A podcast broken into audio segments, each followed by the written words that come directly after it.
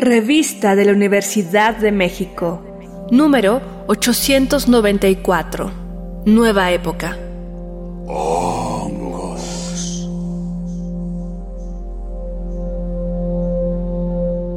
Bienvenidos al suplemento radiofónico de la revista de la Universidad de México. Yo soy Elvira Liceaga y este mes en la revista estamos hablando de hongos. Ya hemos hablado de la psilocibina, que quizás es el tema más de moda hablando de hongos. Ya hemos hablado de qué son los hongos, su propio reino, de algunas diferencias, algunas capacidades, algunas virtudes de los hongos. Y el día de hoy vamos a hacer la primera parte de un programa doble con el doctor Roberto Garibay Origel, que es biólogo de la UNAM y bueno, ha sido presidente de la Sociedad Mexicana de Micología y bueno, es investigador de varios tipos de hongos, dirige además un laboratorio y en esta primera parte vamos a hablar de hongos y nutrición, de hongos y alimentación y en la segunda parte vamos a hablar de hongos y ecología, que es una cosa que a mí me interesa muchísimo porque bueno, en todos los programas que hemos tenido acabamos poniéndole cierta esperanza a los hongos en la chamba que hacen de degradación para este planeta. Bienvenido, Roberto, ¿cómo estás? Eh, Elvira, muchas gracias, muy bien, eh, muy agradecido por la invitación y es un gusto estar con ustedes. Oye, primero cuéntame a ti por qué te gustan tanto los hongos, cuándo los descubriste, cuándo dijiste a esto me quiero dedicar. Bueno, yo soy eh, un apasionado de la biología, o sea, yo sabía que iba a ser biólogo desde que estaba en el vientre de mi madre porque ella es bióloga también, entonces me, heredó eh, el gusto por la biología. Y cuando ingresé a la carrera, eh, yo quería ser botánico en realidad, pero primero llevé la materia de hongos con mi maestro, que es el doctor Joaquín Cifuentes, de la Facultad de Ciencias de la UNAM. Y me di cuenta en esa materia que en hongos todo es nuevo que cualquier pregunta que te hicieras estaba sin contestar. Entonces, digamos que esa es, esa es la otra cosa que tengo, una sed por descubrir, por, eh, por generar conocimiento nuevo y los hongos, eh, cualquier cosa que hagas eh, es, es, es, importante, es nueva, tiene relevancia, porque hay muy pocos micólogos, entonces, pues son, además de fascinantes, muy interesantes para estudiar. Bueno, es una gran época ahora para los micólogos porque los hongos están pues muy en boga, ¿no? Eh, ¿Por qué se han estudiado tan poco los hongos? Eh, esa es una, lo, que dijiste primero es interesante porque es una gran época para los hongos, pero no, tanto para los micólogos porque, pues, porque seguimos siendo los mismos. O sea, digamos, ojalá eh, esta, esta, esta mm, apertura que ahora tiene la sociedad hacia los hongos y productos de los hongos significara que las universidades contrataran más micólogos, significara que el Estado entendiera que eso es importante, pero la realidad es que eh, en el país debe de haber miles de botánicos y no somos más de 100 micólogos. Entonces, digamos, eh, en la UNAM, en el Instituto de Ecología de Jalapa es donde más hay, en la Universidad de Guadalajara, pero hay muchísimas universidades en México que no tienen un solo micólogo. Entonces, en realidad, eh, hace falta muchos profesionales del área. Eh, pero efectivamente es un momento es un momento muy emocionante porque eh, todo el tiempo estamos recibiendo solicitudes de opiniones no este y, y, la sociedad está demandando información de calidad sobre los hongos Tú eres responsable de un proyecto en la UNAM que se llama Repositorio Digital Multimedia para la determinación de hongos comestibles y tóxicos de México. Cuéntame un poquito por qué es necesario este estudio. Además de lo obvio, que unos que son tóxicos y te puedes intoxicar, pero es que realmente se dan muchísimas intoxicaciones. Yo llevo estudiando hongos comestibles por 20 años aproximadamente y cuando estudias hongos comestibles empiezas a, a encontrarte con casos de intoxicaciones. El problema de las intoxicaciones con hongos es que la mayoría son gástricas, es decir, solo te causan eh, malestar estomacal, cuando, cuando son más graves, algo de vómito, por ejemplo, pero, pero suelen pasar. Sin embargo, hay algunos hongos que son mortales. Y, tienen unas sustancias que son demasiado tóxicas y con un pedacito de hongo que, que se vaya en la comida de toda una familia, se puede morir toda la familia. Y esos casos son dramáticos, porque siempre estás hablando de que se murieron cinco personas aquí o seis personas por allá, y eso afecta mucho, por ejemplo, a los niños. A veces sobrevive algún adulto. Entonces esos casos nos llegan, nos piden que identifiquemos el hongo responsable, por ejemplo. ¿no? Entonces, eh, pues a partir de que, de, que, de que esto sigue sucediendo en México, hay algunas regiones en nuestro país en donde son más comunes estas intoxicaciones mortales por hongos, como eh, la Sierra de Hidalgo, como los Altos de Chiapas. Hubo una época también en donde la Sierra Tarahumara hubo muchas. Pues nos damos cuenta que es necesario investigar mucho más sobre esta dualidad eh, comestible tóxico. Porque en México también sucede que se comen muchos hongos comestibles, se comen casi 500 especies diferentes de hongos silvestres comestibles. Y algunas de esas, si tú revisas la literatura, dicen que son tóxicas, dicen que en Europa son tóxicas, por ejemplo. Entonces, pues por eso surge esta, esta necesidad de, entender, lo que nos estamos comiendo es seguro, ¿no? Y, qué cosas que hay en el bosque nos pueden matar. En realidad el proyecto del repositorio es más de difusión, eh, de, poner esa información disponible para la gente, por eso está la página de internet de hongos comestibles y tóxicos de México, pero además de eso hacemos la parte científica, la parte de ir generando el conocimiento y entender qué especies se pueden comer seguramente y qué especies se deben de evitar. Oye, y en Hongos de México, ¿cómo se le puede guiar a la población para pues aprovechar toda esta moda de que sí se coman más hongos o de que sí se relacionen más con los hongos o investiguen más. Incluso hemos visto que hay un montón de caminatas para recoger hongos que luego te enseñan a cultivarlos en tu casa y a lo mejor puedes ponerlos en tu baño, en tu azotea y comértelos, ¿no? Pero es un poco más sofisticado que eso. La intención de la página es poner a disposición de la sociedad la información relacionada eh, con cómo identificar algún hongo comestible o cómo identificar algún hongo tóxico, pero no es para que la gente use la página para comer hongos.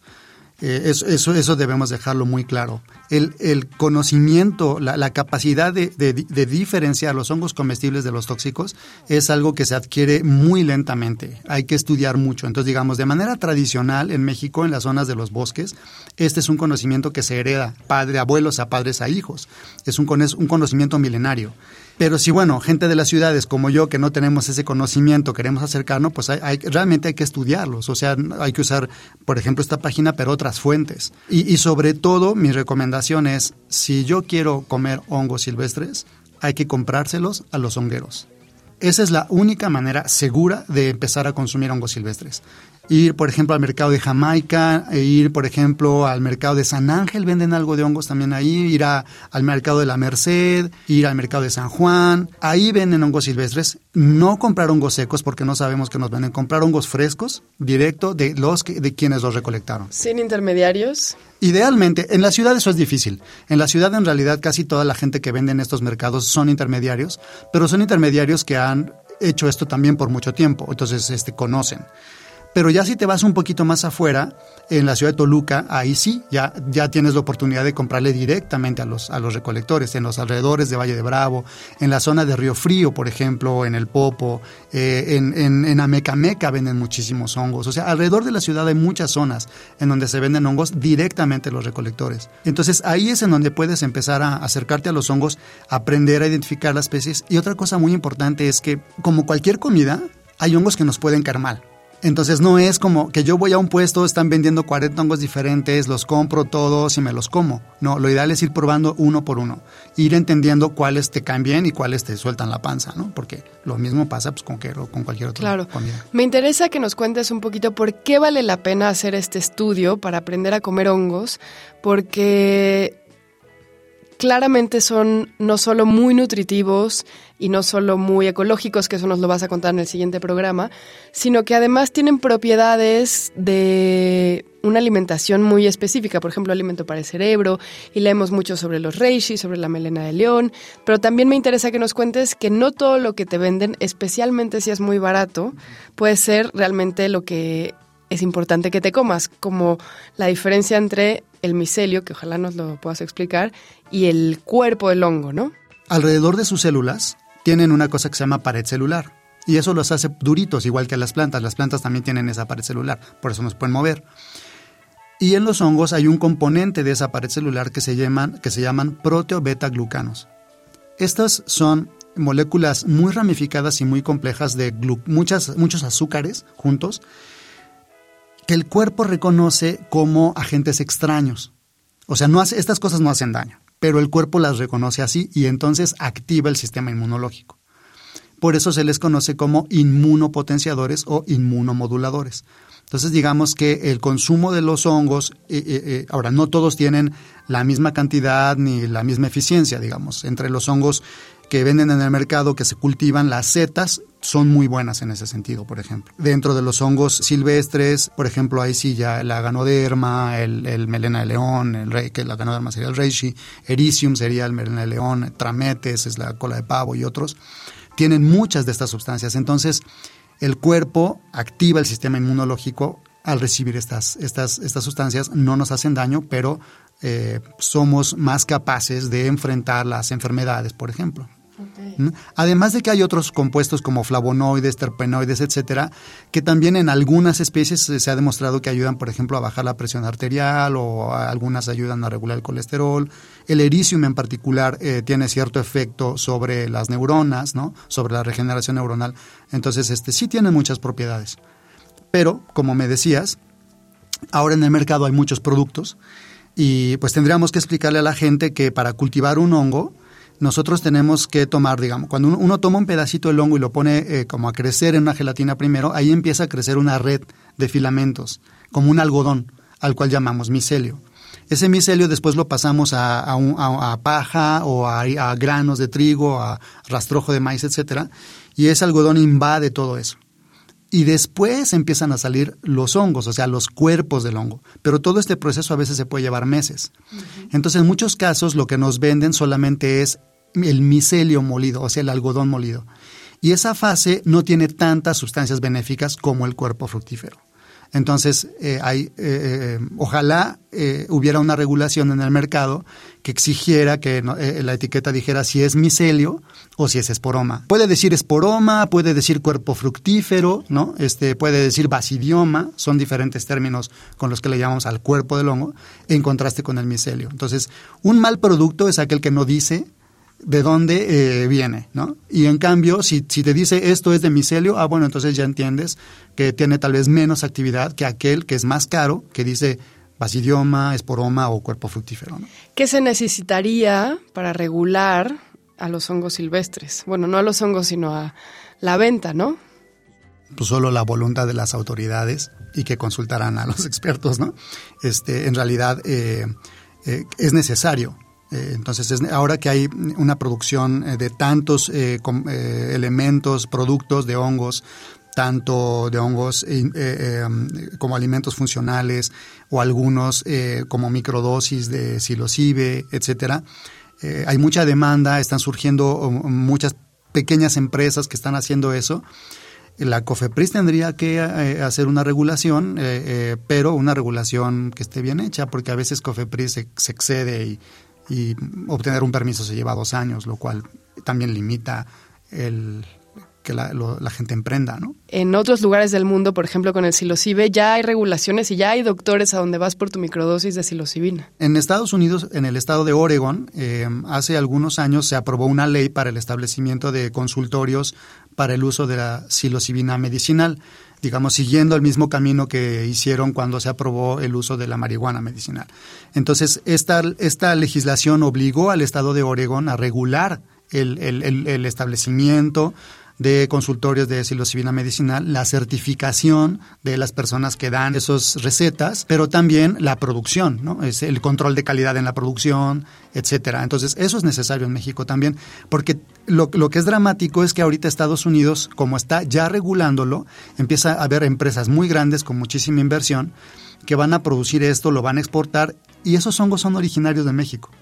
Entonces vamos a terminar importando los productos norteamericanos cuando esos hongos surgieron y su uso surgió de las culturas de este país. Pues muchísimas gracias Roberto. Nos vemos en el siguiente programa en donde vamos a hablar sobre hongos y su gran función en la ecología. Si quieren leer más sobre hongos, les recomendamos la revista de este mes que pueden consultarla gratuitamente en www.revistadelauniversidad.mx y recuerden que también pueden suscribirse, escriban a suscripciones arroba revistadelauniversidad.mx, pueden comprarla en casi cualquier librería, librerías de la UNAM, Educal, Fondo de Cultura, etc. Gracias a Yael Vais, a Frida Saldívar y a Paco Chamorro por este programa. Yo soy Elvis Liceaga y pueden escribirnos a arroba revista-unam y sobre este programa a arroba shubidubi. Y recuerden que este programa es una coproducción de la revista de la Universidad de México y Radio UNAM. Consulta esta entrevista y las anteriores en radiopodcast.unam.mx.